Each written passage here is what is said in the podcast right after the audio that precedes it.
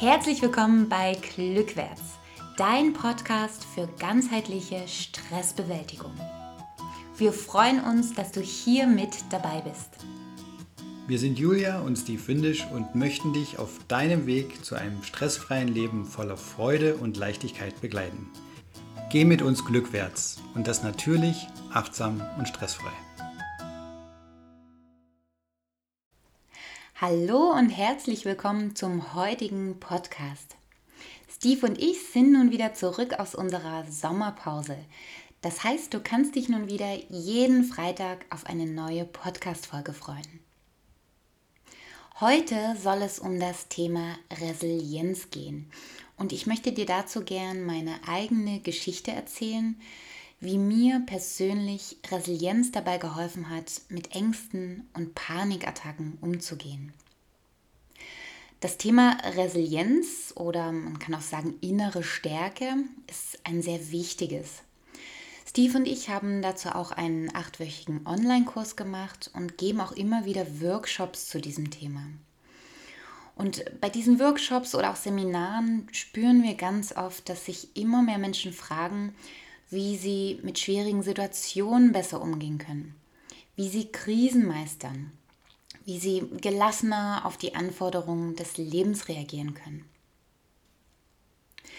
Resilienz ist eine Fähigkeit, man sagt auch mentale Stärke oder psychische Widerstandskraft. Und das Gute an Fähigkeiten ist ja, dass wir sie erlernen können.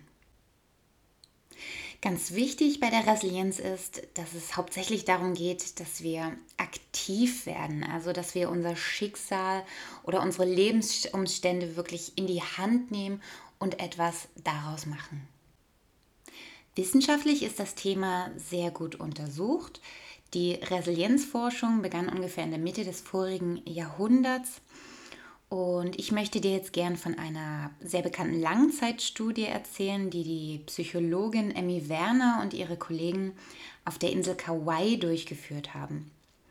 Dort wurden insgesamt 700 Kinder, also es war eine sehr relativ große Gruppe, über 40 Jahre hinweg begleitet.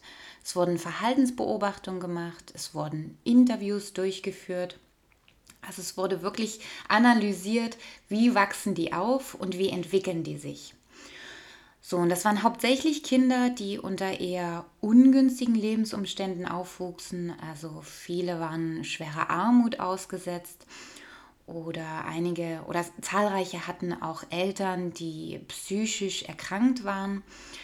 Also die waren sehr vielen Risikofaktoren ausgesetzt. Und als Psychologe geht man jetzt davon aus, wenn ein Kind sehr vielen Risikofaktoren ausgesetzt ist, dann wird man das in seiner Entwicklung merken. Also diese Kinder entwickeln dann häufig natürlich auch Verhaltensauffälligkeiten. So, also das hat man alles untersucht und analysiert.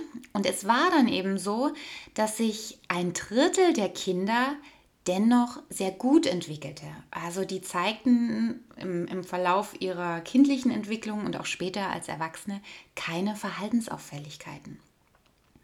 Sie waren resilient. Nun hat man sich natürlich gefragt, hm, was ist denn mit diesem ein Drittel dieser Kinder? Also was macht die denn aus? Wieso haben die es geschafft, trotz dieser widrigen Umstände sich gut zu entwickeln? Und mit dieser Frage hat man festgestellt, dass es eben sieben Faktoren gibt oder, oder auch Merkmale, die wichtig sind, mit Krisen oder eben widrigen Lebensumständen umzugehen. Und von diesen Merkmalen möchte ich jetzt gerne berichten, denn all diese sieben Faktoren haben auch in meinem Leben eine sehr, sehr wichtige Rolle gespielt, als ich in eine Krise geraten bin. Das war vor ungefähr sechs Jahren, als ich stressbedingte Panikattacken entwickelt hatte. Ich war damals, oder es war damals eine Zeit, wo ich wirklich sehr viel Stress hatte. Ich habe damals meine Masterarbeit gerade vollendet, habe angefangen, mir meine Selbstständigkeit aufzubauen. Und damit waren natürlich sehr viele Veränderungen verbunden, sehr hoher Zeitdruck, viel zu tun. Und ich war oder habe mich oft sehr überfordert gefühlt mit der ganzen Thematik. Und dann kam aber trotzdem ziemlich plötzlich und unerwartet diese Panikattacken. Das war für mich damals eine Krise und hat eben meinen Alltag erstmal auf den Kopf gestellt. Ich hatte regelmäßig diese Angstattacken und habe dann mit der Zeit eben auch sogar die Angst vor der Angst entwickelt. Also sprich, das hat wirklich eine lange Zeit meinen kompletten Alltag bestimmt. Und zu Beginn war es so, meine ersten Reaktionen waren in die Richtung, okay, ich, ich möchte das wieder loswerden. Ich will keine Angst. Ich will keine Panikattacken, weil das fühlt sich ja ganz furchtbar an und, und ist unangenehm. Und alles, was, wir, was unangenehm ist und Leid in uns auslöst, das wollen wir ja erstmal loswerden.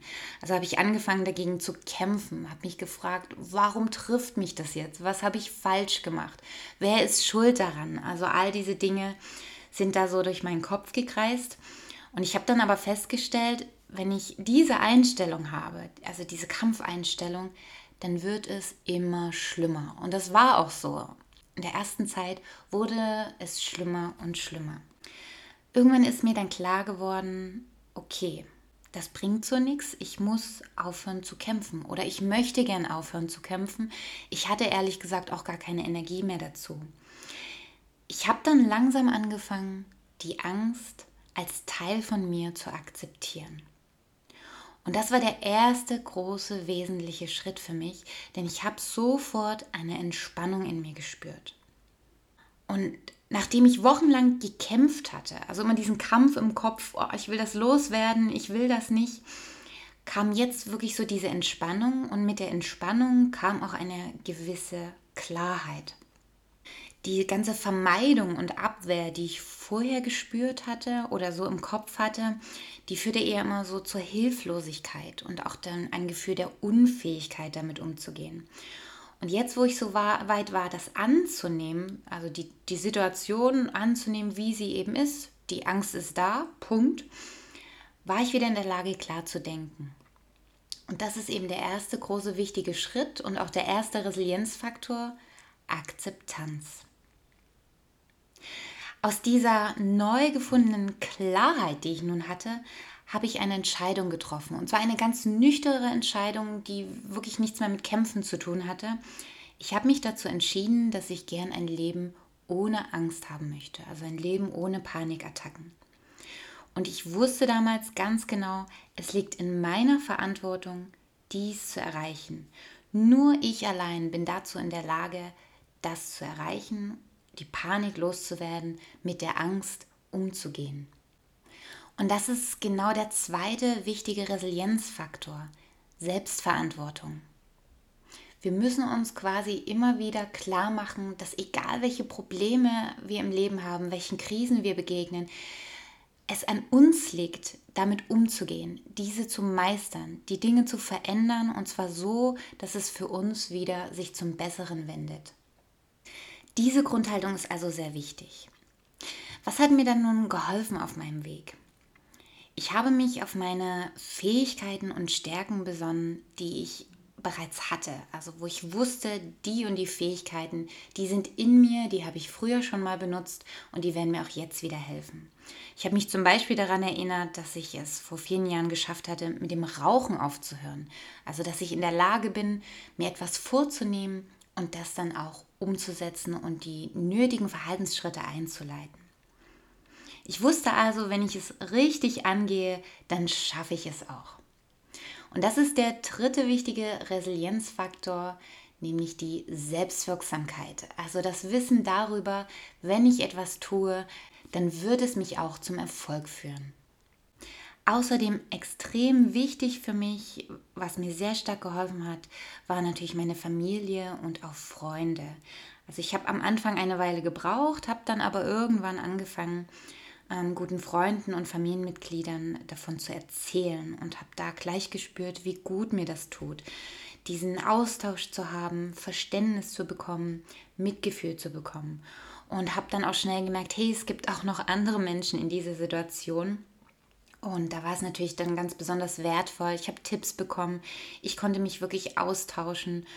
Und vor allen Dingen hatte ich das Gefühl, da sind Menschen, die mich wirklich unterstützen und die für mich da sind. Also ich bin nicht allein damit. Und das ist der vierte Resilienzfaktor. Netzwerkorientierung nennt sich das. Also, dass ich wirklich schaue, ähm, dass ich ein Netzwerk um mich habe, also Freunde und Familie, die mich unterstützen können, sei das jetzt emotional oder sei das praktische Unterstützung. So, nun war ich äh, an einem Punkt, an dem ich bereits meine Einstellung geändert hatte. Also das anfängliche Problem, was ich loswerden wollte, sah ich jetzt als Herausforderung, die ich angehen kann. So, und mit dieser Einstellung ging es jetzt eben darum, Strategien zu finden. Und das ist der, der nächste Resilienzfaktor, die Lösungsorientierung. Und ich habe hier wirklich die Erfahrung gemacht, dass es tatsächlich ganz wichtig ist, dass man all diese Schritte vorher quasi durchläuft, das Akzeptieren, das Verantwortung übernehmen, das sich seiner Stärken bewusst machen und auch der Aufbau des Netzwerks oder halt, dass ich Freunde und Familie um Hilfe bitte. Denn erst dann bin ich quasi einstellungsmäßig in, in der Lage, wirklich ganz nüchtern auf mein Problem oder die Herausforderung zu schauen. Und nur so lassen sich wirklich adäquate Lösungen finden. Solange ich im Kampf oder in der Verleugnung bin, werde ich niemals Lösungen finden, die mir wirklich helfen. Und das sah dann eben so aus, dass ich recherchiert habe, dass ich ein Buch nach dem anderen gewälzt habe, dass ich Videos angeschaut habe, mit Leuten gesprochen habe, mir Tipps eingeholt habe. Also ich habe wirklich wochenlang dazugelernt über das Thema Ängste und Panik und habe immer wieder ganz viel ausprobiert. Und mit der Zeit ging es mir dann auch immer besser. Ich habe immer mehr Dinge gefunden, die funktionierten und die ich umsetzen konnte.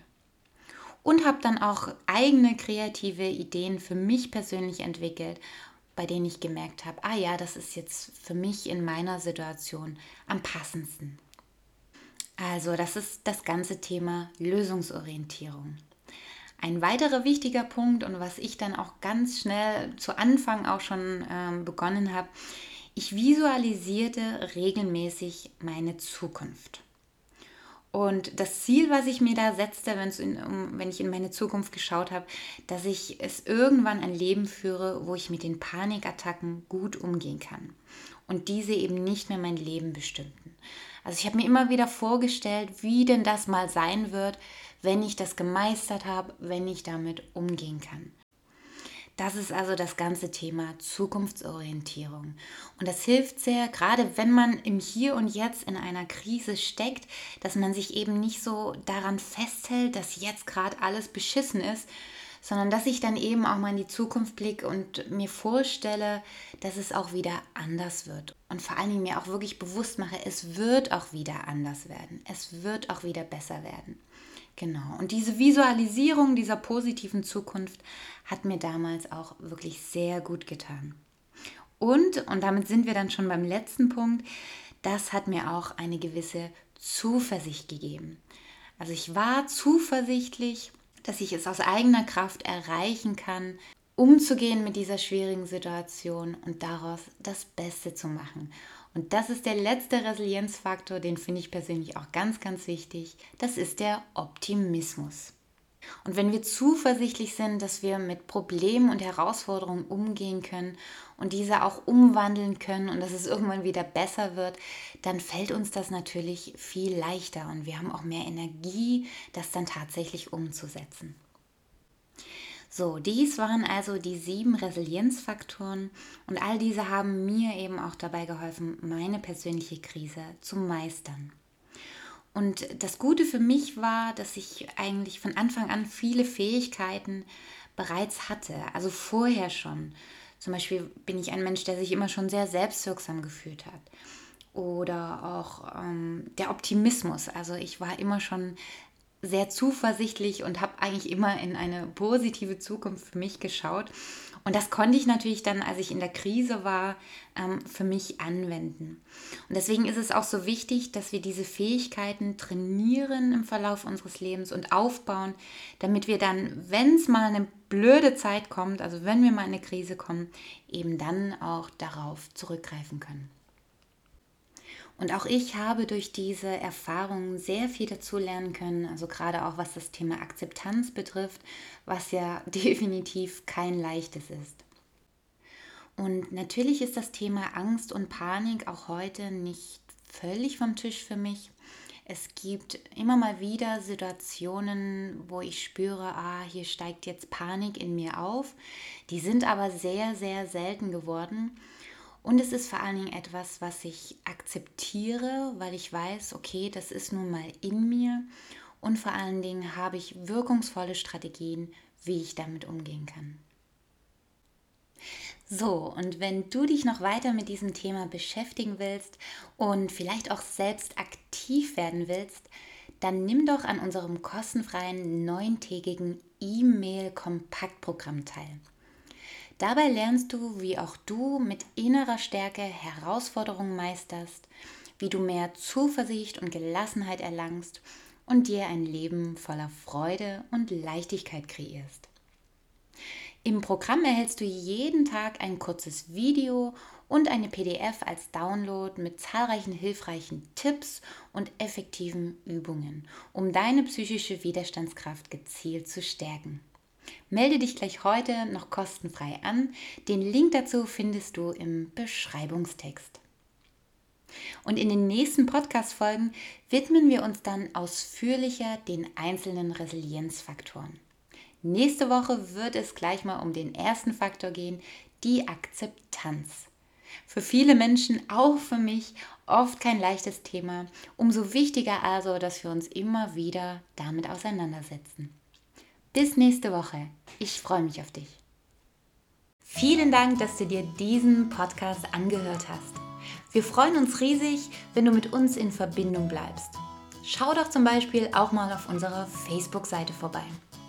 Wenn dir der Podcast gefällt, dann abonniere uns und teile ihn auch gern mit deinen Freunden. Und nun freuen wir uns darauf, dich auch das nächste Mal wieder begrüßen zu dürfen bei Glückwärts. Natürlich achtsam, stressfrei. Dein Podcast für ganzheitliche Stressbewältigung.